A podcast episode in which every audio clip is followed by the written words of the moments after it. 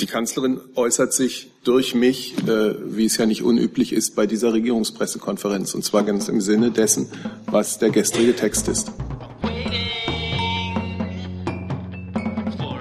An der Ministerien. Äh, ich würde heute gerne etwas vom Zeit, üblichen Zeitplan mit dem Verlesen der Termine abweichen, weil mir zwei Themen als äh, auch für die Mittagssendungen von den Kollegen als äh, besonders eilig signalisiert worden sind. Das ist einmal das Thema äh, Gabriel Gaslieferung Russland Sanktionen und das andere ist das Thema Griechenland und mit dem ersteren würde ich gerne starten und die, die dazu Fragen haben, bitten sich zu melden. Liebe Hörer, hier sind Thilo und Tyler. Jung und Naiv gibt es ja nur durch eure Unterstützung. Hier gibt es keine Werbung, höchstens für uns selbst. Aber wie ihr uns unterstützen könnt oder sogar Produzenten werdet, erfahrt ihr in der Podcast-Beschreibung. Zum Beispiel per PayPal oder Überweisung. Und jetzt geht's weiter. Bitte schön, Herr Busemann. Ja, ich hätte gerne gewusst, ob die Bundesregierung die scharfe Kritik des Außenministers Gabriel an dem Beschluss des US-Senats teilt, betreffs äh, der Russland-Sanktionen, von denen ja offenbar auch die deutsche Wirtschaft betroffen wäre. Und insbesondere hätte ich gerne eine Einschätzung, ob dieser Senatsbeschluss völkerrechtswidrig wäre. Ja, dann fange vielleicht ich an. Äh, ich kann Ihnen sagen, dass es eine große inhaltliche Übereinstimmung zwischen der Haltung der Bundeskanzlerin und dem Text der Stellungnahme des Außenministers und des österreichischen Bundeskanzlers gibt. Die Bundeskanzlerin teilt die Sorgen, die in diesem Text zum Ausdruck gebracht werden. Die Entscheidung des US-Senats wirft bei ihr genau die gleichen Fragen auf, die Herr Kern und Herr Gabriel thematisieren. Es ist, vorsichtig gesagt, ein eigenwilliges Vorgehen des US-Senats. Es ist befremdlich, dass da, wo es um die Sanktionierung russischen Verhaltens geht, auch im Zusammenhang mit der US-Wahl beispielsweise die europäische Wirtschaft ein Ziel der amerikanischen Sanktionen sein soll. Das darf nicht sein. Solche Sanktionen mit extraterritorialer Wirkung, ähm, also in Drittstaaten, lehnen wir aus grundsätzlichen Erwägungen ab. Und äh, die Bundeskanzlerin ist ebenso wie die Autoren dieses Textes der Überzeugung, dass wirtschaftliche Interessen und Sanktionsfragen nicht miteinander zu vermischen sind. Die Einschätzung, ob völkerrechtswidrig? Da gebe ich vielleicht an den Kollegen vom Auswärtigen Amt. Ja, also ähm, hier habe ich dabei na, vielleicht 15 eng beschriebene Seiten des ähm, Votums des äh, US-Senats. Das ist äh, gesetzlich und rechtlich höchst kompliziert, weil es alles Veränderungen sind von bereits bestehenden äh, Gesetzen zur zur Sanktionsgesetzgebung. Im Übrigen nicht nur gegen Russland, sondern auch gegen den Uran und ich glaube auch noch gegen andere Staaten. Also die Rechtstechnik ist äh, schon äh, ungewöhnlich, ohne dass äh, wir das hier zu kommentieren hätten. Und deshalb ist das alles gar nicht so einfach zu verstehen. Also ähm, extraterritoriale Anwendung von amerikanischen Gesetzen bedeutet, dass die Amerikaner für sich in Anspruch nehmen, dass Dritte in diesem Fall deutsche, österreichische oder andere europäische Unternehmen mit amerikanischen Sanktionen belegt werden können, wenn sie ein Verhalten an den Tag legen, das aus amerikanischer Sicht sanktionswürdig wäre. Das ist nicht das erste Mal, dass die Amerikaner so etwas machen. Äh, das zieht sich, ich will nicht sagen wie ein roter Faden, äh, durch die Sanktionsgesetzgebung der Vereinigten Staaten, ist aber jedenfalls in den vergangenen äh, Generationen schon häufiger vorgekommen. Der Fall, der am meisten diesem hier ähnelt, ist äh, etwas, woran sich vielleicht die Älteren unter Ihnen erinnern. Das war damals ein hochgradig äh, politisch aufgeheiztes Thema, nämlich der Versuch der Reagan-Administration, wenn ich mich richtig entsinne, in den 80er Jahren, das sogenannte Erdgasröhrengeschäft. Also die, den Bau von Gaspipelines aus der damaligen Sowjetunion bis nach Europa, bis nach Deutschland mit Sanktionen zu belegen und auf diese Art und Weise zu behindern. Die damalige Bundesregierung, nach meiner Erinnerung unter Bundeskanzler Helmut Kohl, hat sich vehement dagegen gewehrt, mit der auch aus heutiger Sicht noch zutreffenden Begründung, das ist nicht nur völkerrechtswidrig, auf diese Art und Weise nationale Gesetzgebung äh, sozusagen auf Dritte äh, anzuwenden. Es ist auch es ist doch politisch inopportun und das Argument war damals das gleiche wie heute. Das müsst ihr, liebe Amerikaner, schon uns überlassen, wie wir unsere Energieversorgung in Deutschland und Europa regeln. Das ist nicht euer Bier, sondern das ist unsere Angelegenheit.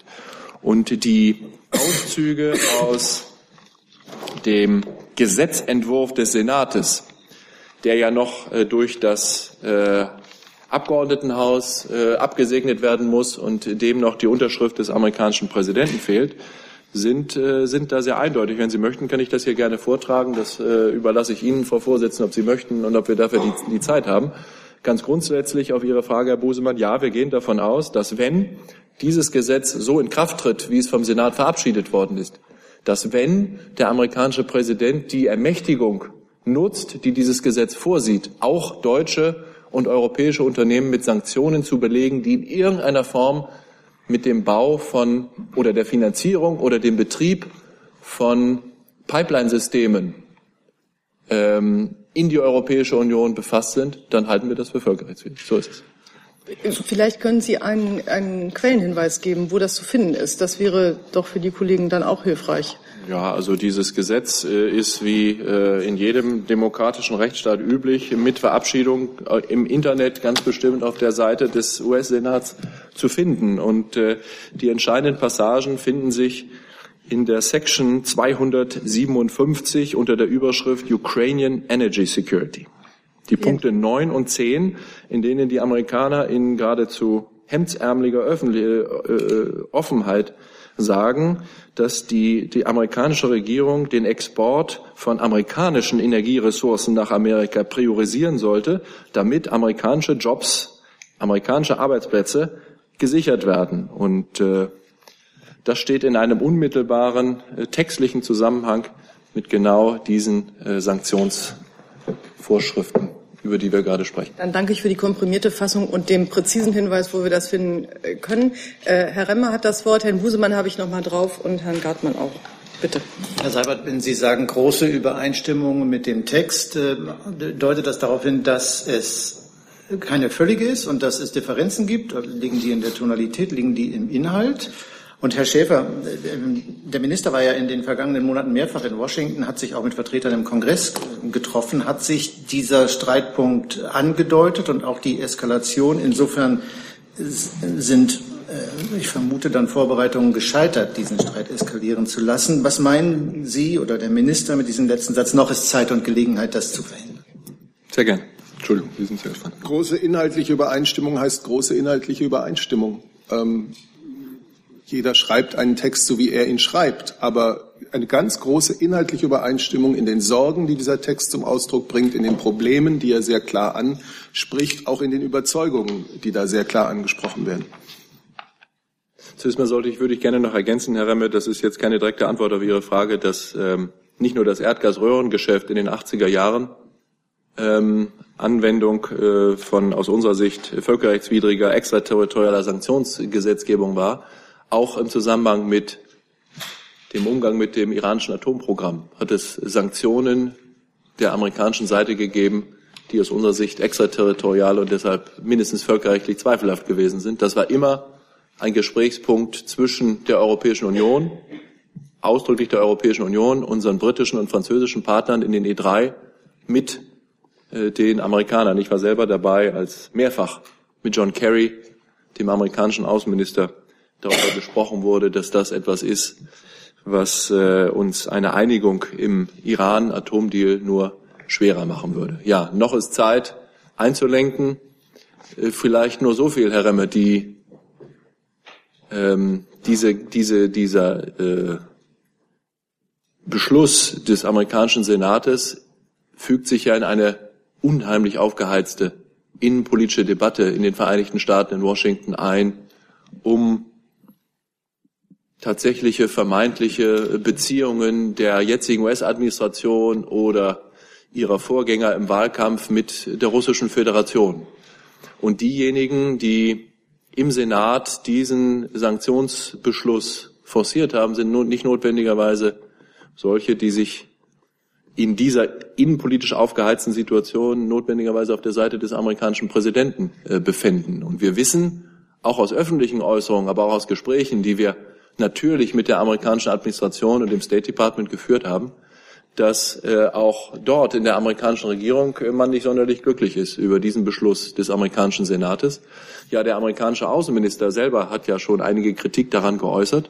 Und da, wie äh, in einem Zweikammersystem äh, üblich, ja wie auch in Deutschland, sagen beide Kammern äh, identischen Texten äh, zustimmen müssen, äh, ist es noch möglich, und das äh, wünschen und hoffen wir auch, dass bei den Beratungen im Abgeordnetenhaus und dann auch unter Beteiligung der amerikanischen Regierung und des State Departments Änderungen an diesen, äh, an diesen Beschlüssen gefunden werden können. Und deshalb äh, haben äh, der österreichische Bundeskanzler und der deutsche Außenminister gestern gesagt, dass noch Zeit ist, äh, einzulenken. Also zum Beispiel von dieser Art der Sanktionen äh, extraterritorialer Natur gegen deutsche und europäische Unternehmen Abstand zu nehmen. Im Übrigen ist es ja so, bisher haben wir es geschafft, drei Jahre lang, über drei Jahre lang, dreieinhalb Jahre lang Seite an Seite mit unseren amerikanischen Partnern zu stehen, bei dem Versuch, Druck auszuüben auf Russland, auch mit äh, Wirtschaftssanktionen, um Russland zum Einlenken zu bringen bei äh, den aus unserer Sicht nicht äh, korrekten und unangemessenen und auch völkerrechtswidrigen Verhalten auf der Krim und im Osten der Ukraine. Und äh, wir sind umso stärker, je geschlossener wir agieren. Und dass jetzt hier wir eine Situation haben, in der es ganz offensichtlich nicht darum geht, Russland zum Einlenken in der im Ukraine-Konflikt zu bringen, sondern eigene wirtschaftliche Interessen zu promovieren, ist neu und ist für uns anders für die ja durchaus heftige Kritik, die der deutsche Außenminister und der österreichische Bundeskanzler gestern zum Ausdruck gebracht haben. Ich wollte nur kurz hinzufügen, es ist sehr gut, dass Herr Schäfer gerade diesen letzten Punkt noch einmal gemacht hat, äh, weil genau darauf eben auch sich die große inhaltliche Übereinstimmung der Bundeskanzlerin mit diesem Text bezieht. Dieses geschlossene und entschlossene, partnerschaftlich miteinander abgestimmte Verhalten Europas und der USA, der transatlantischen Partner, auf die Annexion der Krim, auf die, äh, auf die, die Eskalation in der Ostukraine, die durch Russland äh, gefördert wurde. Das ist von großem Wert. Das war die letzten drei Jahre wichtig und das bleibt wichtig. Das ist äh, ein wichtiger Teil äh, auch dieses Textes. Herr Gartmann.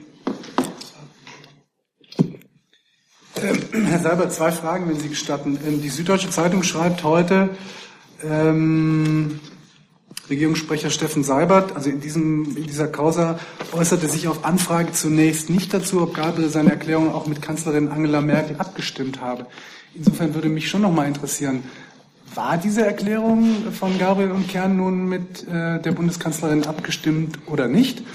Und zweitens interessiert mich noch mal, mir ist jetzt immer noch nicht so ganz klar, weil Sie immer noch von großen inhaltlichen Übereinstimmungen sprechen. Ist es quasi so, dass die Kanzlerin inhaltlich den Punkt von Gabriel teilt und nur semantisch Differenzen bestehen? Oder wie haben wir es zu verstehen?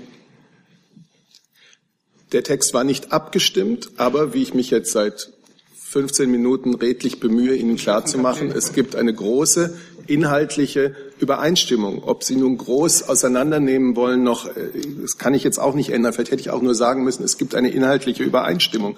Wir sind doch hier, wir sprechen doch hier über die gleichen Punkte mit der gleichen Vehemenz und der gleichen Besorgtheit. Und äh, das ist das, was ich ausdrücken wollte. Okay, wenn ich nachfragen darf, wenn wir also schreiben, äh, die Bundeskanzlerin teilt die Kritik von äh, Außenminister Gabriel, dann liegen wir richtig. Da werde ich kein Dementi. Gut. Äh, Vielleicht darf ich, darf ich noch sagen, äh, wie, äh, um Ihnen vielleicht zu erläutern, wie ähm, das gelaufen ist und wie es auch laufen soll, weil es äh, geradezu idealtypisch ist. Ähm, unsere Botschaft in Washington verfolgt natürlich Dinge, die im deutschen Interesse sind.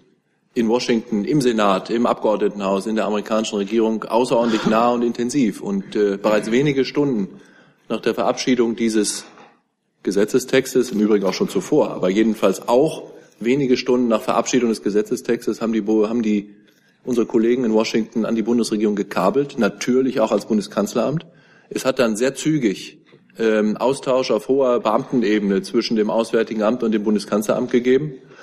Und ähm, uns war das wichtig, schnell zu reagieren, weil wir bei Dingen, bei solchen Dingen, die deutschen Interessen eben diametral widersprechen, auf den dafür vorgesehenen diplomatischen Kanälen, aber eben auch öffentlich deutlich machen müssen und deutlich machen wollen, was wir glauben, was nicht okay ist. Und das ist, glaube ich, mit dem, den Äußerungen des deutschen Außenministers zusammen mit seinem österreichischen, mit dem österreichischen Bundeskanzler uns gelungen und ja auch einige angelsächsische Medien haben das sehr prominent aufgegriffen. Insofern haben wir, wenn Sie so wollen, zwei kommunizierende Röhren. Die öffentlichen Äußerungen aus der deutschen Bundesregierung, so wie Sie sie kennen, aber natürlich auch das direkte Gespräch mit der Administration und dann hoffentlich auch, sicherlich auch mit denjenigen im Abgeordnetenhaus und im Senat, die für diese Entscheidungen dann verantwortlich sein werden. Herr Busemann. Hat sich erledigt, die Kommunikation, das wollte Also dann Herr Trojanowski. Ja, bitte zwei Fragen noch an Herrn Seibert und Herrn Schäfer.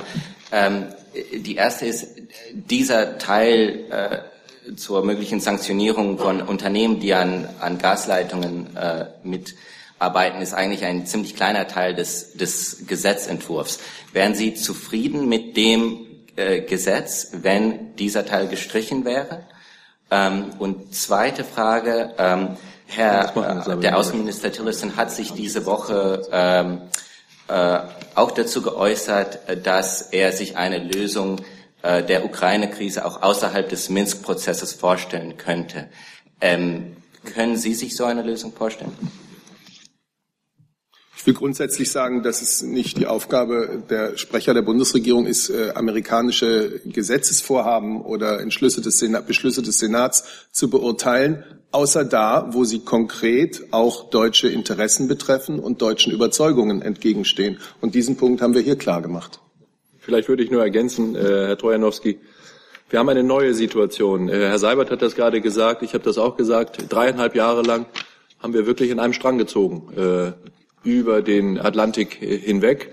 Wir haben immer dafür gesorgt, dass es europäische, eine europäische geschlossene Haltung gab, die dann auch mit unseren amerikanischen Partnern abgestimmt war und zu parallel laufenden Schritten führte. Äh, mit diesem Gesetzentwurf sind wir in einer anderen Situation, einfach weil das Motiv für die in diesem Beschluss äh, zu verhängenden Russland-Sanktionen eben nicht mehr nur die Annexion der Krim, oder das Verhalten Russlands im Osten der Ukraine ist, sondern die ähm, vermeintlichen oder tatsächlichen Einflussnahmen, die aus Russland auf den amerikanischen Wahlprozess, den Präsidentschaftswahlprozess erfolgt, äh, erfolgt wären. Das äh, findet sich ja auch ausdrücklich in der Motivation dieses Gesetzes.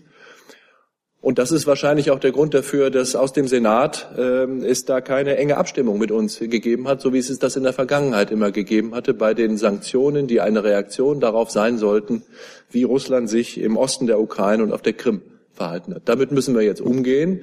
Das müssen wir zur Kenntnis nehmen, genauso wie Herr Seibert das gesagt hat. Das ist, äh, das hatte ich angedeutet, natürlich auch Teil eines äh, sehr heftig ausgetragenen innenpolitischen Spiels äh, in Washington. Und zu Ihrer zweiten Frage, ich glaube, die steht damit im Zusammenhang. Es gibt für die, für das politische Washington jetzt neue Dinge, die im Raum stehen, die womöglich dann tatsächlich zu einem verabschiedeten Gesetz führen mit neuen Russland-Sanktionen. Das nehmen wir zur Kenntnis und dazu würden wir uns nur sehr vorsichtig äußern. Ich habe jetzt. Entschuldigung. Pardon? Ja, ich sage ja bereits, wir haben eine neue Situation, in der Sanktionen in Rede stehen, die eben nicht nur mit Minsk im Zusammenhang stehen, sondern mit dem direkten Verhältnis zwischen Moskau und Washington im Zusammenhang mit vermeintlichen oder tatsächlichen Cyberattacken auf den amerikanischen Wahlprozess. Das müssen wir zur Kenntnis nehmen. Das macht die Sache nicht, nicht einfacher, also weil es sozusagen multidimensionaler wird.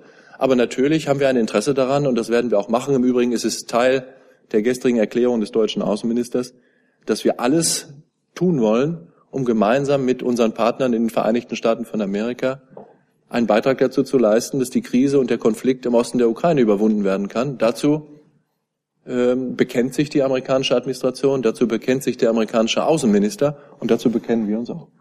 Die Bundeskanzlerin, wenn ich das ganz kurz, ich mache es auch schnell, äh, die Bundeskanzlerin hat ja im Mai äh, Gespräche mit äh, dem neuen französischen Präsidenten Macron geführt. Sie hat Gespräche mit Präsident Putin in Sochi geführt und beides Mal hat man sich ganz klar darauf verständigt, dieses bewährte Verhandlungsformat, Normandie-Format auf der Basis der Minsker Beschlüsse beizubehalten und weiterzuentwickeln. Ich habe zu diesem Thema jetzt noch Herrn Wonka. Gibt es zu diesem Thema sonst noch weitere Fragen? Dann würde ich dann nämlich danach zu Griechenland wechseln. Herr Wonka. Herr Seibert, können Sie mir noch mal erläutern, wieso die Kanzlerin sich nicht selbst an die Spitze der Protestbewegung äh, in Deutschland gestellt hat, sondern das bloß ihren Außenminister hat machen lassen? Die Kanzlerin äußert sich durch mich, äh, wie es ja nicht unüblich ist, bei dieser Regierungspressekonferenz, und zwar ganz im Sinne dessen, was der gestrige Text ist. Aber die Kanzlerin äußert sich, wenn es ihr wichtig ist, schon auch vor Ihnen und direkt. Also was hat äh, Sie dazu veranlasst, sich nicht äh, persönlich öffentlich zu, festzulegen, sondern das Ihren SPD-Vizekanzler machen zu lassen? In Österreich hat ja auch ein Kanzler geantwortet. Ich kann hier nicht für Österreich sprechen. Ich habe hier, wie es bei uns nicht unüblich ist, sehr klar für die Bundeskanzlerin äh, die Überzeugungen ausgedrückt. Thema Griechenland, Herr Valosopoulos und Herr Kuparanis. Ja, eine Frage an Herr Seibert und Frau Tissenhausen. Ist die Bundesregierung zufrieden mit dem gestrigen Kompromiss in Eurogroup? Anfang? Also ich werde es sehr allgemein machen. Verständlicherweise, die Bundesregierung begrüßt die gestrige Einigung ähm, der Eurogruppe. Damit kann nun diese zweite Programmüberprüfung erfolgreich abgeschlossen werden. Ähm, sobald die nationalen Verfahren abgeschlossen sind, kann die nächste Tranche durch den ESM ausgezahlt werden in Höhe von 8,5 Milliarden Euro. In Deutschland wird dafür der Deutsche Bundestag entsprechend äh, den Vorgaben des ESM-Finanzierungsgesetzes beteiligt. Und wir begrüßen, dass diese Einigung nun dazu beitragen kann, Wettbewerbsfähigkeit und Wachstum in Griechenland zu stärken und dabei zu helfen, wie es ja auch der äh, Finanzminister gestern in mehreren Interviews klar ausgedrückt hat, dass Griechenland künftig wieder auf eigenen Füßen stehen kann. Dann geht's weiter. Dann äh, geht's weiter mit einer Nachfrage. Ja. Herr Seibert hat die Donnerstag oder Mittwoch Frau Merkel mit Herr Tsipras telefoniert, weil Herr Schäuble hat gesagt, dass Herr Tsipras telefoniert sehr oft mit Frau Merkel, ob das ein schlechtes Ding ist oder in einem negativen Sinne. Und Frau Tissenhausen, Herr Schäuble hat gestern gesagt in Eurogroup, es gab einen Kompromiss vor drei Wochen, aber Griechenland braucht noch Zeit, vor Kommunikationsgründen. Ist das wahr? Gab es einen Kompromiss vor drei Wochen? Wollen Sie anfangen? Ja, in der Tat gibt es immer wieder telefonische Kontakte, ähm, auch zwischen der Bundeskanzlerin und dem griechischen Ministerpräsidenten, sicherlich nicht am Donnerstag. Ich glaube Anfang dieser Woche. Ich könnte es Ihnen jetzt nicht genau sagen. Und ähm, es ist ja allgemein berichtet worden, dass die Eurogruppe im Mai, die sich auch schon mit dem möglichen Abschluss der zweiten Programmüberprüfung befasst hat, nicht formal zu einem Abschluss kommen konnte. Das ist ja auch in den abschließenden Pressekonferenzen dann sehr deutlich geworden. Insofern gibt es natürlich einen formalen Abschluss erst dann, wie es jetzt gestern erfolgte, wenn alle zustimmen, wenn es ein Eurogruppenstatement gibt. Es war natürlich, und das ist aber auch nichts Neues, schon so, dass bereits in der Mai-Sitzung deutliche Fortschritte erzielt wurden. Wir waren dann aber nicht in der Lage, mit allen Beteiligten abzuschließen. Das ist zum Glück gestern gelungen. Ähm, insofern hat die Mai-Sitzung Fortschritte gebracht und die endgültige Einigung ist dann gestern Abend erfolgt. Herr Kuperanis. Ich wollte fragen, in welcher Form wird denn der Bundestag eigentlich äh, beteiligt an diesem, äh, in dieser Frage des Griechenland-Beschlusses?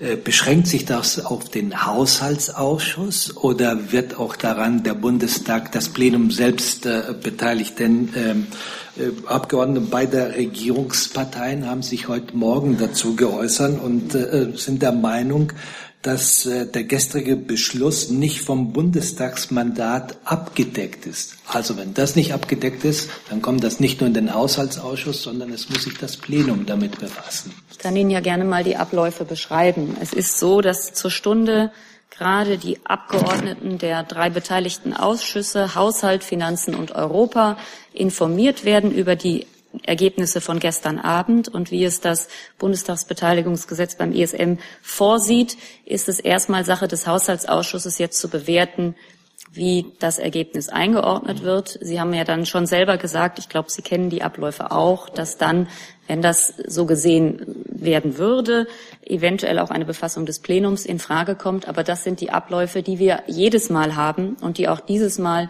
ganz transparent durchlaufen werden. Also Information der Abgeordneten direkt nach der Sitzung. Dann bildet sich der Haushaltsausschuss eine Meinung und dann werden wir sehen, was eventuell kommt. Wenn der Haushaltsausschuss d'accord ist, dann kann der deutsche Vertreter im ESM-Rat ähm, beauftragt werden oder die Billigung bekommen, auch der konkreten Auszahlungsentscheidung, die ja über den ESM erfolgt und nicht durch die Eurogruppe, dieser Entscheidung auch zuzustimmen.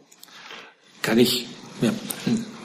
Finden Sie denn das abwegig, dass Abgeordnete jetzt fordern, dass das im Plenum diskutiert wird, das Thema? Ich glaube, es ist nicht meine Rolle, jetzt abwegig oder nicht zu beurteilen. Ähm, die Mechanismen sind klar. Wir halten uns nach Strich und Faden daran. Das ist äh, jedes Mal so, das ist auch dieses Mal so. Ich bin etwas zu spät gekommen, weil ich noch äh, den Beginn einer Unterrichtung kurz abgewartet habe. Also das läuft alles. Ähm, und ähm, der Minister ist auch gestern auf die Frage ja angesprochen worden, ob er es für eine ähm, wesentliche Änderung hält. Wir sind der Ansicht, es ist es nicht, aber es ist Prärogativ des Parlaments, das einzuordnen und das läuft und der Haushaltsausschuss ist das Gremium, in dem das passieren wird.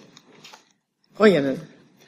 Ja, ich möchte auch noch mal auf die Frage der wesentlichen Änderung eingehen. Also äh, der Bundestag hatte ja konkret gefordert, dass finanzielle Mittel dass der IWF sich finanziell konkret mit Geld, also an dem laufenden Programm beteiligt. Das war eine Voraussetzung für die Genehmigung des Programmes. Jetzt fließt äh, kein Geld erstmal und es ist dieses äh, Geld ist auch an Konditionen geknüpft, gegen die sich der Bundesfinanzminister ja geweigert hat, die äh, einzugestehen. Ähm, wie kann man denn jetzt davon ausgehen, also wie kann man das argumentieren, dass das jetzt eine Erfüllung der Bedingungen ist? Also wir haben immer gesagt, es ist wichtig, dass der IWF an Bord kommt, und zwar nicht nur in beratender Funktion, wie es jetzt schon bei dieser laufenden und gerade abgeschlossenen Programmüberprüfung war, sondern auch formell. Dies hat die IWF-Chefin Lagarde gestern Abend zugesagt. Ähm, sie hat ja auch eine Pressekonferenz gegeben beziehungsweise an einer teilgenommen und zugesagt, dass sie dem IWF-Board heute schon womöglich, aber jedenfalls sehr zeitnah das Auflegen eines eigenen IWF-Programms empfehlen wird mit einem Volumen. Sie hat eine, eine Milliardenzahl genannt, die aber noch der IWF dann definieren wird. Insofern ist das ein volles IWF-Programm und insofern ist es, ähm, ist es aus unserer Sicht auch keine wesentliche Änderung der Beschlüsse des Bundestags 2015. Also auch mal die Nachfrage. Und die Tatsache, dass kein faktisches Geld fließt, jetzt zu diesem Zeitpunkt, ist keine wesentliche Änderung. Wir haben immer gesagt, es geht um eine volle Beteiligung des IWF. Das hat Frau Lagarde gestern Abend zugesagt. Ähm, Sie wissen auch, dass das jetzige ESM-Programm ähm, mit der Auszahlung von 8,5 Milliarden Euro noch nicht mal rund um die Hälfte jetzt ausgeschöpft ist. Das heißt, es gibt keinen Engpass an möglichen Kreditmitteln. Ähm, Wichtig ist, dass der IWF voll committed ist, wie Frau Lagarde es gestern Abend zugesagt hat. Insofern möchte ich mich jetzt hier auch gar nicht weiter im Detail hier in der Argumentation ähm, auslassen. Das ist eine Sache, die in den Gremien des Bundestags zur Stunde ja schon wird informiert und dann sicher auch in den nächsten Tagen beraten wird. Das wird der Haushaltsausschuss einordnen. Herr Wettler. Frau Thiesenhausen, ich würde mich auch gerne noch mal festbeißen wollen an der wesentlichen Änderung. Ist aus Sicht des Finanzministeriums der Griechenland-Kompromiss jetzt abgedeckt durch den Bundestagsbeschluss oder nicht? Danke. Diese Frage ist ja gerade auch durch die Kollegin genannt worden. Der Minister ist auch danach gefragt worden in Fernsehinterviews gestern Abend. Wir gehen davon aus, dass er abgedeckt ist. Herr Jung.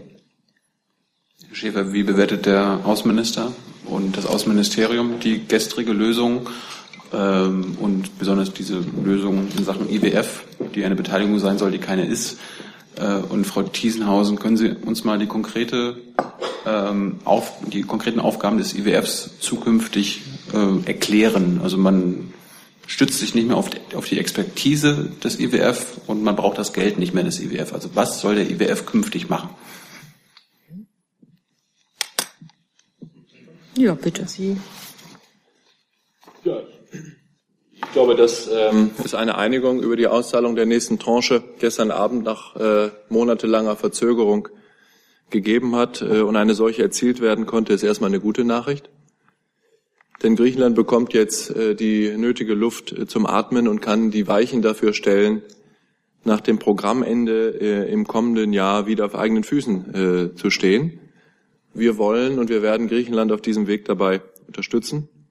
Und dabei ist es wichtig, dass wir weiter Hängepartien äh, vermeiden. Und deshalb werden wir uns in der Bundesregierung dafür einsetzen, dass das Programm reibungslos ähm, und erfolgreich zu Ende geführt werden kann. Zur Rolle des IWF. Ja, also wie Sie wissen, als das Programm, dieses äh, dritte Griechenland-Programm 2015 startete, war der IWF noch nicht an Bord. Er ist jetzt sukzessive äh, eingestiegen in einer beratenden Rolle und hat sich sehr eingebracht bei dieser Programmüberprüfung, die gestern Abend äh, glücklicherweise erfolgreich abgeschlossen werden konnte. Insofern haben wir eine Bewegung des IWF hin zum Programm, ähm, mit dem formalen Beschluss eines eigenen IWF-Kreditprogramms, der ja in Aussicht gestellt wurde gestern durch Frau Langard, wird dieser Prozess verstetigt und der IWF wird damit wieder zu einer vollbeteiligten Institution, wie wir das auch schon kennen aus den bisherigen Programmen. Insofern ist der IWF voll an Bord und darum ist es immer gegangen. Aber die Frage war, was ist die Rolle des IWFs zukünftig? Was macht der? Was kontrolliert der? Die, Rolle die Beratungsleistungen ignoriert man und das Geld auch. Nein, ich glaube, also diese, diesen Einwurf von Ihnen mache ich mir überhaupt nicht zu eigen. Der IWF ist ein geschätzter Ratgeber, gerade in Reformprozessen, ähm, nicht nur in Europa, auch in anderen Teilen der Welt. Der IWF wird die Rolle einnehmen, die er schon davor eingenommen hat, als kompetenter Berater bei Reformprozessen. Er ist damit eine voll beteiligte Institution, wie die anderen Institutionen auch, wie der ESM, wie die Kommission. Und insofern kehrt er in eine Rolle zurück, die er schon mal hatte und die wir seit langem angestrebt haben. Gibt es weitere Fragen zu Griechenland? Herr Seibert, wollen Sie uns mit den Terminen versorgen der nächsten Woche? Dann würde ich, ich habe noch andere Themen auf der Liste, gerne. nur dass Sie jetzt nicht äh, sich erschrecken, die mir noch was gesagt haben. Gut, Geht gleich weiter, aber ich wollte sozusagen jetzt erstmal noch ein bisschen Vorlagemöglichkeit. Alles klar. Es geht am Montag, den 19. Juni los, 10 Uhr morgens hier in Berlin, der Deutsche Verbrauchertag, eine Einladung der Verbraucherzentrale Bundesverbandes an die Bundeskanzlerin, dort eine Rede zu halten diese Bundesregierung nimmt Verbraucherschutz, Verbraucherpolitik sehr ernst, hat auch eine gute verbraucherpolitische Bilanz vorzuweisen. Wir haben in dieser Legislaturperiode in den Bereichen Digitales, Finanzen, Energie, Ernährung wichtige Maßnahmen ergriffen, um äh, Verbraucherinnen und Verbraucher äh, zu schützen und zu stärken. Zu nennen wären zum Beispiel Maßnahmen wie der kollektive Verbraucherschutz als ein weiteres Aufsichtsziel der BaFin oder die Abmahn- und Klagemöglichkeit von Verbänden und Kammern, die eingeführt worden ist bei Datenschutzverstößen durch Unternehmen. Am Montagmittag begrüßt die Bundeskanzlerin den rumänischen Staatspräsidenten Klaus Johannis im Bundeskanzleramt. Es gibt ein Arbeitsmittagessen, an das sich dann eine gemeinsame Pressebegegnung gegen 13 Uhr anschließt. Nur zur Einordnung, 2017 ist ein wichtiges äh, Jahr, ein Jubiläumsjahr in den deutsch-rumänischen Beziehungen. Wir feiern den 25. Jahrestag des deutsch-rumänischen Nachbarschaftsvertrages von 1992. Vor 50 Jahren haben die Bundesrepublik Deutschland und Rumänien äh, diplomatische Beziehungen aufgenommen und vor zehn Jahren ist Rumänien der Europäischen Union beigetreten. Ähm, am Nachmittag dann fliegt die Bundeskanzlerin nach Hamburg. Sie nimmt dort um 15.30 Uhr am C20 Dialogforum, dem G20 Dialog mit den Nichtregierungsorganisationen teil. Sie wissen, dass dieser umfassende Austausch mit der Zivilgesellschaft für die Bundeskanzlerin einen sehr hohen Stellenwert äh, im Vorlauf auf den G20-Gipfel in Hamburg hat. Ähm, diese Einbindung ist uns sehr wichtig und C20 ist nun die letzte Veranstaltung aus dieser Dialogreihe. Vertreterinnen und Vertreter ähm, von FENRO, Oxfam International, Forum Umwelt und Entwicklung, Global Trade Watch werden äh, zunächst eine Rede der Bundeskanzlerin in der Hafen City Universität hören und dann gibt es eine Podiumsdiskussion. Es werden dann auch die von den C20 ausgearbeiteten Empfehlungen an die Bundeskanzlerin übergeben. Das Ganze können Sie bei Interesse im Livestream äh, verfolgen und äh, auf unserer Internetseite www.g20germany.de. Dienstag, 20. Juni, hier in Berlin wieder Tag der deutschen Industrie. Gegen 10.30 Uhr hält die Bundeskanzlerin dort eine Rede. Das ist eine alljährliche Veranstaltung des BDI, das wissen Sie, und sie findet äh, im Berliner Konzerthaus am Gendarmenmarkt statt. Anschließend ab etwa 11.20 Uhr ist die Bundeskanzlerin hier in Berlin beim Deutschen Kommunalkongress zu Gast, wird dort eine Rede halten. Äh, 11.000 Kommunen sind im Deutschen Städte- und Gemeindebund organisiert, der diesen Kongress alle vier Jahre organisiert und vernetzt. Das Motto heißt Deutschland umbauen, modernisieren, digitalisieren, sozial gestalten. Mittwoch 9.30 Uhr zum üblichen Zeitpunkt die Tagung, die Sitzung des Bundeskabinetts. Anschließend von etwa 11.15 Uhr an nimmt die Kanzlerin an einer Konferenz des German Marshall Funds of the United States im Deutschen Historischen Museum teil. Anlass dieser Konferenz ist der 70. Jahrestag des Marshallplans. Am 5. Juni 1947 war es, dass der damalige US-Außenminister George C. Marshall den European Recovery Program das European Recovery Program vorstellte. Heute ist es bekannt unter seinem Namen als Marshallplan. Die Kanzlerin wird bei dieser Konferenz ein Grußwort sprechen. Um 14.30 Uhr am Mittwoch empfängt sie, auch das hat jetzt lange Tradition, die 69 Preisträgerinnen und Preisträger des Bundeswettbewerbs Jugend forscht im Bundeskanzleramt. Und sie wird auch in diesem Jahr nach ihrer Begrüßungsrede den mit 3000 Euro dotierten Preis der Bundeskanzlerin für die originellste Arbeit überreichen. Preisträger in diesem Jahr zwei Schüler aus Bayern in der Kategorie Chemie. Insgesamt hatten sich mehr als 12.000 Jungforscher und Jungforscherinnen mit über 6.500, mit fast 6.500 Projekten bundesweit für diesen Wettbewerb angemeldet. Im Anschluss, wir sind immer noch am Mittwoch, bekommt die Bundeskanzlerin den Besuch des finnischen Ministerpräsidenten Juha Sipilä im Kanzleramt. Die beiden werden sich vor dem dann folgenden Treffen des Europäischen Rats über die anstehenden Themen austauschen. Bei Ankunft von Ministerpräsident Sipilä gegen 16 Uhr sind Pressestatements ähm, geplant. Er wird dann am späteren Nachmittag zusammen mit dem Bundesaußenminister das sogenannte Mitsommerfest auf dem Gelände der finnischen Botschaft besuchen. 17.30 Uhr, immer noch am Mittwoch, Tag der Immobilienwirtschaft des Zentralen Immobilienausschusses ZIA hier in Berlin. Die Bundeskanzlerin wird eine Rede zur aktuellen Bau- und Wohnungspolitik halten. Donnerstag dann Donnerstag und Freitag äh, das Treffen der EU-Staats- und Regierungschefs in Brüssel zum Europäischen Rat. Es gibt zunächst den Meinungsaustausch mit dem Präsidenten des Europäischen Parlaments, Antonio Tajani, und dann eine breite Themenpalette. Ich will das nur kurz machen, denn wir werden Ihnen dazu am ähm, Mittwoch, den 21. Juni um 14.30 Uhr hier ein Briefing mit Herrn Corsepius anbieten. Also nur kurz. Es wird um Klimapolitik, um die Bekämpfung des Terrorismus gehen, Weiteres zentrales Thema dieses Europäischen Rates wird die gemeinsame Sicherheits- und Verteidigungspolitik sein. Es gibt äh, einige wichtige Unterpunkte des Themas Migration, die auf der Tagesordnung stehen.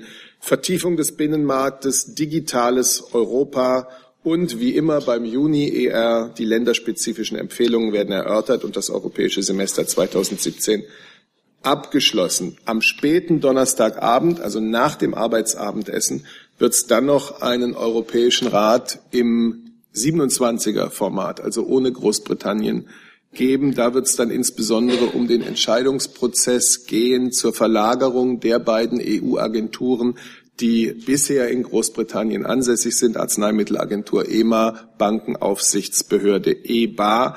Da steht noch keine äh, Entscheidung an diesem Abend an, sondern eben eine Strukturierung des gemeinsamen Entscheidungsprozesses. So, das Briefing hatte ich gesagt. Das war's dann. Freitag gibt's gar nichts. Freitag ist immer noch Brüssel. Ach so, ist immer noch Brüssel. Ein zweitägiger Rat. Vielen Dank. Gut, dass ich das jetzt auch weiß.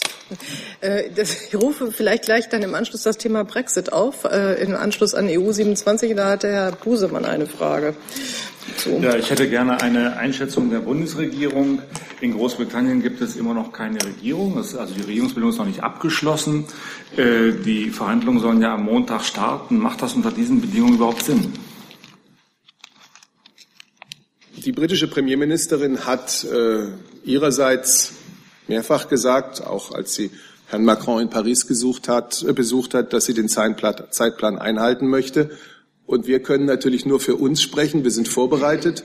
Äh, wir werden am Start sein äh, als EU 27. Herr Barnier hat das Treffen anberaumt und davon gehe ich auch aus, dass es stattfindet. Gibt es zu den Terminen weitere Fragen? So, das scheint mir nicht der Fall zu sein. Dann ist mir mehrfach genannt worden das Thema eines Fahrradunfalls. Frau Reible, ähm, mit einem Diplomaten hier in Berlin, verursacht von einem Diplomaten. Genau. Herr Schäfer, ähm, dazu meine Frage an Sie. Ähm, es wurde ja gemeldet, dass das Auswärtige Amt eine Verbalnote an die saudische Botschaft geschickt hat. Und ich würde gerne wissen, ob es schon eine Antwort darauf gibt von der Botschaft und ähm, ob Sie eventuell beabsichtigen, die Aufhebung der Immunität des Diplomaten zu beantragen. Und zunächst einmal lassen Sie mich sagen, dass das, was da äh, geschehen ist, ähm, wirklich ganz tragisch ist äh, ich, ich, weiß nicht, ob alle wissen, um was es geht. Äh, da ist ein älterer Mann auf dem Fahrrad ums Leben gekommen, deshalb so jedenfalls die Ermittlungen der Polizei, weil plötzlich und unerwartet die Tür von einem Auto, das im Parkverbot stand, auf dem Radweg geöffnet wurde, er dagegen fuhr und dann solche schrecklichen Verletzungen erlitt, dass er dann im Krankenhaus verstorben ist. Das ist jetzt erstmal völlig unabhängig davon, wer dafür die Verantwortung trägt und äh, ob da Diplomaten beteiligt sind oder nicht. Ein ganz fürchterlicher, tragischer Fall, der unter normalen Umständen dann von der Polizei aufgenommen, ermittelt würde und dann treffen Polizei und Staatsanwaltschaft die Entscheidung, ob ein Ermittlungsverfahren aufgenommen wird, wegen fahrlässiger Tötung meinetwegen oder wegen anderer Delikte. In manchen Berichten heißt es ja auch, äh, es gehe um Unfallgefahr. Nun ist es offensichtlich so und äh, dass äh, ein äh, saudischer Diplomat an diesem Verkehrsunfall beteiligt ist und äh, offensichtlich im Auto gesessen hat und deshalb mindestens Unfallbeteiligter ist, wenn nicht sogar selber verantwortlich dafür ist, die Tür äh, geöffnet zu haben. Ich sage das in aller Vorsicht, weil das natürlich polizeilich festgestellt werden muss. Und in solchen Fällen, die immer wieder vorkommen, ist es tatsächlich so, dass nach den Regeln äh, des internationalen Gesandtschaftsrechts ähm, ein ausländischer, ordnungsgemäß in Deutschland akkreditierter Diplomat ähm, nicht der deutschen Strafjustiz untersteht. Das heißt nicht, dass er nicht gehalten wäre, nach diesen Regeln des internationalen Gesandtschaftsrechts sich nicht an die deutsche Rechtsordnung zu halten. Das ist genauso seine Pflicht wie die jedes anderen Diplomaten oder jedes anderen Menschen, der sich in Deutschland, äh, der sich in Deutschland aufhält. Aber Sanktionierungen können aus äh, den Gründen, über die, die wir gerne sprechen äh, können, für Diplomaten in dieser Weise nicht verhängt werden. Und deshalb gibt es nach dem Wiener Übereinkommen über diplomatische Beziehungen äh, abgestimmte Möglichkeiten, mit dem Diplomaten oder mit seinem Staat oder mit seinem Botschafter in Kontakt zu treten, um diese Fälle äh, zu regeln. Und äh, deshalb hat das Auswärtige Amt in der Tat vor drei Tagen am Dienstag, nein, gestern bereits, der Vorfall ist, glaube ich, am 13. vor drei Tagen geschehen, sich an die saudische Botschaft äh, gewandt und sie gebeten, Stellung zu nehmen zu den vorliegenden, dem Auswärtigen Amt vorliegenden Informationen darüber, dass unter Beteiligung eines Mitarbeiters der Botschaft eben ein Unfall geschehen sei. Wir haben auf diese Verbalnote der von der saudischen Botschaft äh, jetzt und hier noch keine Antwort. Die ist gestern rausgegangen, heute ist Freitag. Äh, ich denke, das ist auch noch äh, im Rahmen und angemessen, dass wir da noch keine Antwort haben. Und das ist noch kein Anlass für uns, jedenfalls nicht daran Kritik zu üben. Aber ich habe gesehen, in den Medien gesehen, dass es eine öffentliche Stellungnahme der saudischen Botschaft in diesem Vorfall bereits gibt, in der sie bedauern, was geschehen ist. Und äh, das weitere Verfahren ist jetzt, dass wir natürlich mit der saudischen Botschaft in Kontakt bleiben werden, um zu klären, was da geschehen ist, um äh, auch mit der saudischen Botschaft die äh, polizeilichen Erkenntnisse und Informationen, die uns vorliegen, zu besprechen. Und je nachdem, was diese Erkenntnisse sind, müssen wir dann überlegen, wie wir weiter damit, äh, damit umgehen. Und äh, das Sanktionsregime, das, äh, das Wiener Übereinkommen über diplomatische Beziehungen vorsieht, äh, hält äh, viele Möglichkeiten vor, etwa die Anregung, so könnte man sich vorstellen, äh, einer Strafverfolgung in Saudi-Arabien. Herr Jung. Oder es geht noch um mehr. Es könnte auch noch ähm, überlegt werden, ob nicht vielleicht ähm, es angesichts bestimmter Erkenntnisse nicht angemessen ist, dass dieser Diplomat sich sich weiter in Deutschland aufhält. Aber das müssen wir alles sehen und es gibt da überhaupt keine Vorverurteilung. Es gibt dieses äh, Instrumentarium das wir auch bereit sind anzuwenden, aber bitte auf der Grundlage von belegten Informationen und mit dem Versuch, das partnerschaftlich und fair mit den Betroffenen, in diesem Fall der saudischen Botschaft, äh, dem Mitarbeiter und den Opfern zu klären. Kurze Nachfrage dazu, Herr Schäfer. Ähm, losgelöst von dem jetzt aktuellen Fall, können Sie vielleicht mal darlegen, äh, wie oft das Auswärtige Amt schon bei ausländischen Botschaften beantragt hat, die Immunität eines Diplomaten aufzuheben und wie oft dem dann auch stattgegeben wurde? Also das äh, kommt sehr selten vor. Ich habe gar, äh, ich hab Beispiele äh, parat äh, aus einem anderen Bereich, der uns manchmal Sorgen macht, nämlich dem Bereich des Umgangs von ausländischen Diplomaten mit äh, privaten oder dienstlichen Hausangestellten. Auch über dieses Thema haben wir an dieser Stelle schon häufiger gesprochen. Auch da äh, scheuen wir uns nicht, ähm, bei glaubhaften Informationen über Dinge, die mit der deutschen Rechtsordnung und mit unserem Ordre Public nun weiß Gott nicht im Einklang sind, mit der Botschaft und mit betroffenen Diplomaten sehr ernsthaft zu reden und dabei auch in Erwägung zu ziehen, solche Sanktionen zu ziehen. Hier ist es so, wenn es um strafrechtliche Ermittlungen geht, dann nehmen wir jeden Einzelfall sehr ernst, nehmen jeden Einzelfall mit den betroffenen Botschaften auf ähm, und äh, schauen uns an, je nach Schwere des Falles, welches äh, die richtige Antwort, die richtige Reaktion nach den Regelungen des Wiener Übereinkommens über diplomatische Beziehungen in diesem konkreten Fall ist. So tun wir das hier auch. Da kann man etwa die Botschaft bitten, die Immunität aufzuheben. Da kann man die Botschaft bitten, den Diplomaten abzuberufen. Oder man kann ihn zur unerwünschten Person erklären, mit der Folge, dass wenn er nicht ausreist, er dann wie ein gewöhnlicher äh, Staatsangehöriger behandelt wird und die diplomatischen Privilegien nicht mehr gelten. Herr Jung. Ja, mehrere Lernfragen, Herr Schäfer. ähm, wie oft ist es denn schon mal vorgekommen, dass Diplomaten oder ähm, ähnliche Menschen, die, für die das Gleiche gilt als Persona non grata, basierend auf Ordnungswidrigkeiten oder Straffällen, äh, erklärt wurden? Das hatte er gerade, gerade beantwortet. Ja, ich habe dann habe ich es nicht verstanden. Ähm, gut. Also es war gut, äh, Herr Schäfer. Also exakt dieselbe Frage. Gut, ja. Entschuldigung, Entschuldigung. Mhm. Herr Schäfer, es gab letztes Jahr 22.800 Ordnungswidrigkeiten durch Diplomatenfahrzeuge. Mich würde mal interessieren, wie viele Diplomatenfahrzeuge es eigentlich gibt. ich ich habe keine Antwort darauf, kann ich Ihnen nicht sagen. Ich weiß auch nicht, ob äh, das Auswärtige Amt darüber eine äh, Liste führt. Ich vermute, dass die meisten der in Deutschland tätigen Diplomaten auch über ein Fahrzeug verfügen. Aber selbst das hilft mir nicht, Ihnen dazu eine Zahl zu nennen. Lassen Sie mich dazu sagen, dass jede einzelne Ordnungswidrigkeit die von einem ausländischen Diplomaten in Deutschland, in Berlin begangen wird, eine zu viel ist. Das äh, finden wir nicht gut und das ist äh, völlig unangemessen, weil es ähm, äh, Schaden äh, anrichtet für die diplomatischen Beziehungen und für den Ruf, den das diplomatische Korps hier in Berlin und in Deutschland äh, genießt. Und deshalb schicken wir regelmäßig sogenannte Rundnoten heraus, in denen wir darauf hinweisen, dass jeder einzelne und ganz besonders im Straßenverkehr der in Deutschland akkreditierten Diplomaten verpflichtete, sich an die Regelungen zu halten.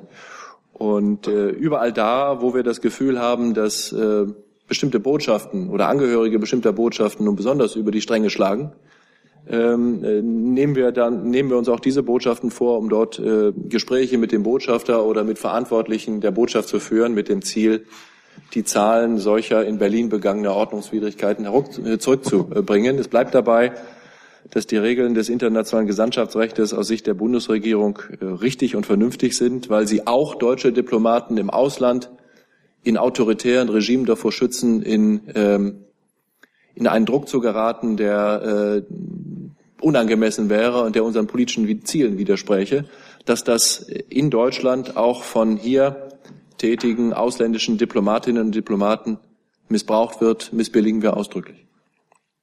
Und es gibt ja eine, eine Top 5 der, der, der Sünder hier in Berlin an Ordnungswidrigkeiten. China, Russland, Saudi-Arabien, Ägypten, die USA.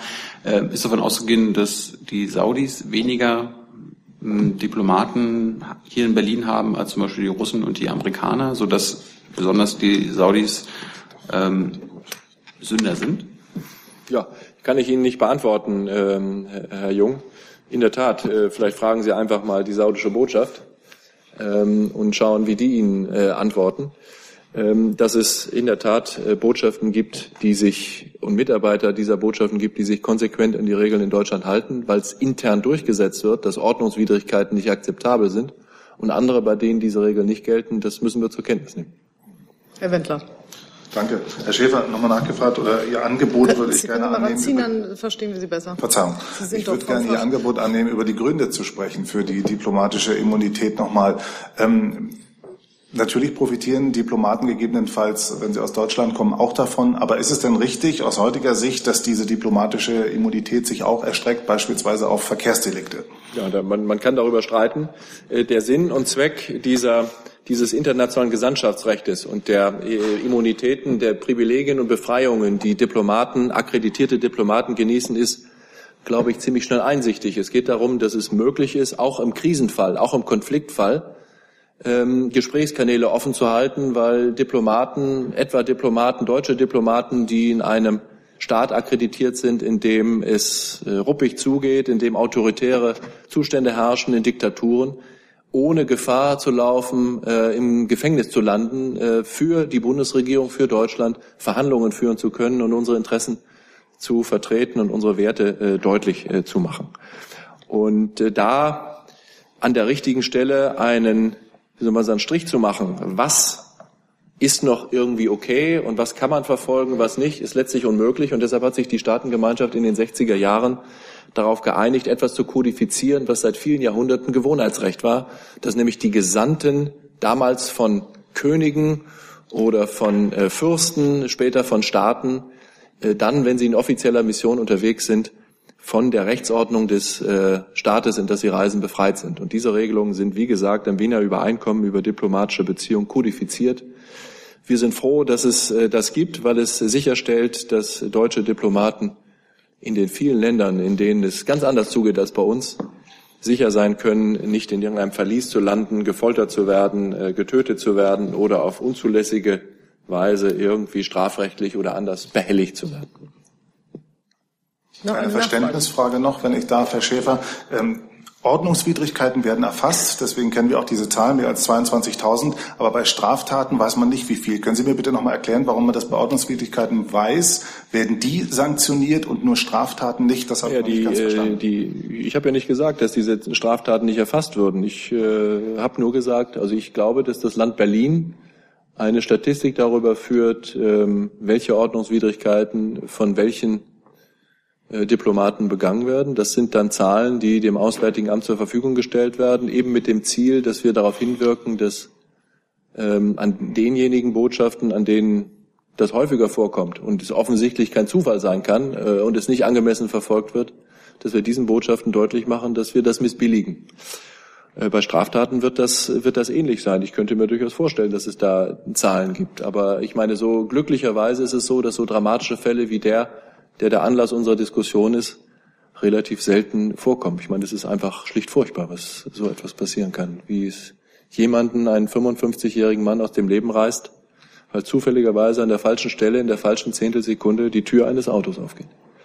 Aber ich habe richtig verstanden, die diplomatische Immunität schützt davor auch die Diplomaten, dass sie Bußgeld bezahlen müssen für Falschparken, richtig? Das ist richtig. Die äh, Immunität, also es ist wieder ein bisschen komplizierter. Die, nach der Wiener Übereinkommen über diplomatische Beziehungen ist, sind die ähm, Befreiungen und Privilegien umfassend. Das heißt, ein saudischer Diplomat, ein amerikanischer Diplomat in Deutschland unterliegt in keiner Weise, auch mit seinen privaten Handlungen, nicht der deutschen Rechtsordnung. So ist das ausdrücklich, ich glaube, im Artikel 31 des Wiener Übereinkommens geregelt. Bei äh, Konsuln, also bei Mitarbeitern von Generalkonsulaten und Konsulaten, äh, und Konsulaten ist es anders. Da gilt die äh, Befreiung von der Rechtsordnung des Gaststaates nur für dienstliche Handlungen. Für private Handlungen gibt es eine Verantwortung vor der Rechtsordnung des Gaststaates. Also ich habe jetzt nur mal kurzer Zwischenstand zu diesem Thema noch den Kollegen dort und Herrn Jung. Dann würde ich das gerne abschließen. Dann habe ich mindestens noch drei Themen auf meiner Liste, damit wir ein bisschen weiterkommen. Bitte schön. Ja, Fabian von der Mark von der Deutschen Welle. Im weiteren Sinne zu dem Thema, Herr Schäfer. Äh, Sie haben über Botschaften gesprochen, die über die Stränge schlagen. Nun äh, gibt es ja den delikaten Fall, etwas weniger dramatisch, äh, dieses katarischen Gebäudes in Berlin, bei dem eine äh, nackte Dame verhüllt wird, unter anderem mit einer deutschen, aber auch mit einer katarischen Fahne. Äh, wollen Sie das kommentieren oder nutzen Sie vielleicht das deutsch-katarische Kulturjahr 2017 dazu, dieses, diesen Fall anzusprechen? Also ich äh, kenne das Gebäude gut, weil ich äh, in Zehlendorf wohne und deshalb da häufiger dran vorbeigehe. Es ist äh, sehr löblich, dass das Gebäude renoviert worden ist. Das war nämlich über viele Jahre in einem schändlichen Zustand. Äh, über alles andere möchte ich mich nicht auslassen. Herr Jung. Äh, zur Vollständigkeit, Herr Schäfer, wie viele äh, Ordnungswidrigkeiten begehen denn deutsche Diplomaten im Ausland?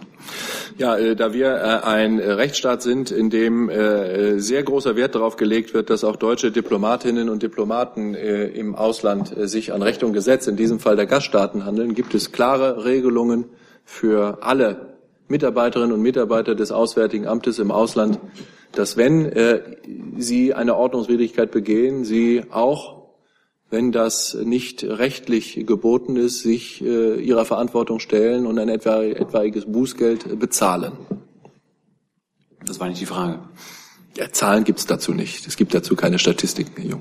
Es gibt aber die Regelung, dass wir nicht einfach so irgendwo parken und äh, uns nicht drum scheren, ob das verboten oder nicht verboten ist, sondern äh, die Botschafterinnen und Botschafter sind gehalten, wie alle Mitarbeiter, die Regeln des Gastlandes einzuhalten. Das gilt auch für äh, Ordnungswidrigkeiten.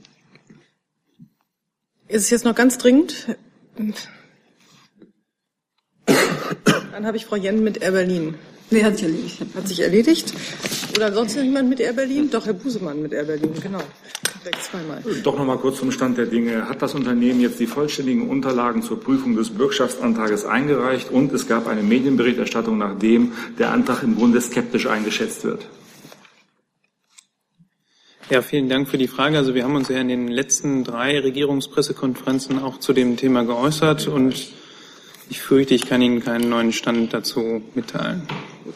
Äh, das heißt, die Unterlagen sind noch nicht eingereicht. Es gibt keinen neuen Stand. Das ist keine Antwort. Also ich, ich kann gerne das nochmal wiederholen, was wir äh, schon gesagt haben, aber ähm, mehr kann ich Ihnen dazu Es ist doch ganz sagen. einfach. Hat das Unternehmen die vollständigen Unterlagen eingereicht zur Prüfung oder nicht? Dann nicht. Gut. Gibt es noch weitere Fragen? Braucht noch jemand Antworten zu Air Berlin? Dann habe ich noch das Thema DITIB und Herr Busemann ist gleich nochmal dran. Ja, ich äh, hätte gerne eine Bewertung der Bundesregierung der Tatsache, dass bei der morgen geplanten Demonstration islamischer und anderer Verbände gegen Terrorismus ähm, DITIB nicht mitmacht. Möchte die Bundesregierung das äh, kommentieren? Ich möchte, wenn ich darf, ein bisschen ausführlicher doch dazu sprechen. Es ist ja eines völlig klar. Der Terrorismus des IS und anderer, so wie er in Berlin und in London in Paris, in Brüssel, in Istanbul, in Kabul und äh, vergessen wir nicht auch immer wieder in Afrika zugeschlagen hat. Und diese Liste ist natürlich keine vollständige.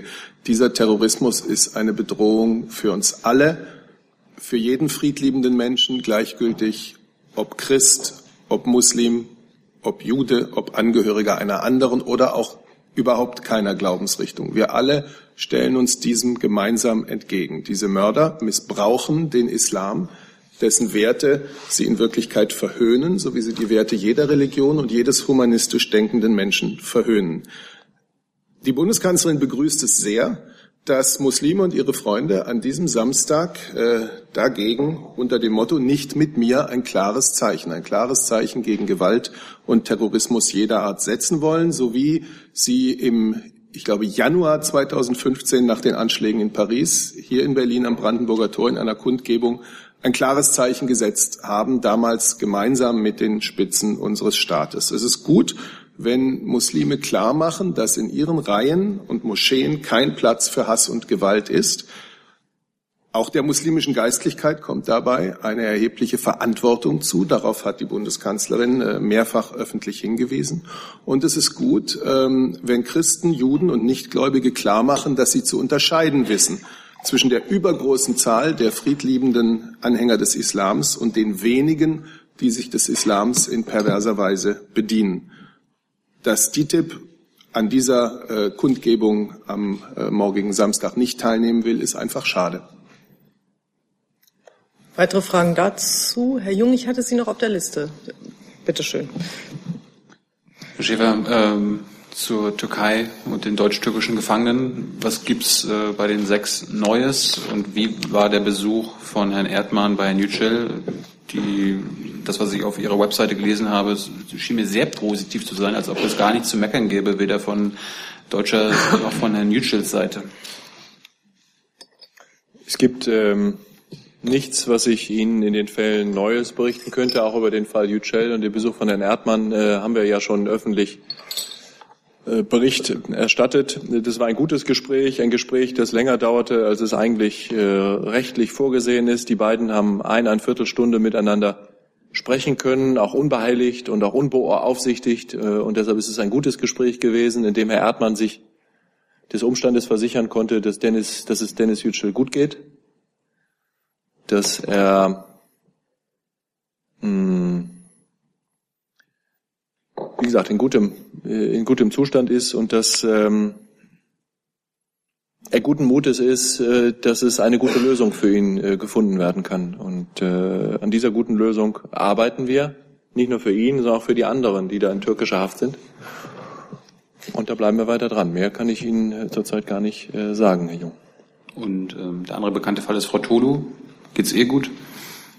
Ja, da hat es vor einiger Zeit, ich glaube am 2. Juni, das ist jetzt heute vor 14 Tagen, einen ersten äh, Besuch gegeben. Da haben äh, Angehörige des Generalkonsulats in Istanbul Frau Tolu aufgesucht, auch dort ein längeres Gespräch mit ihr führen äh, können.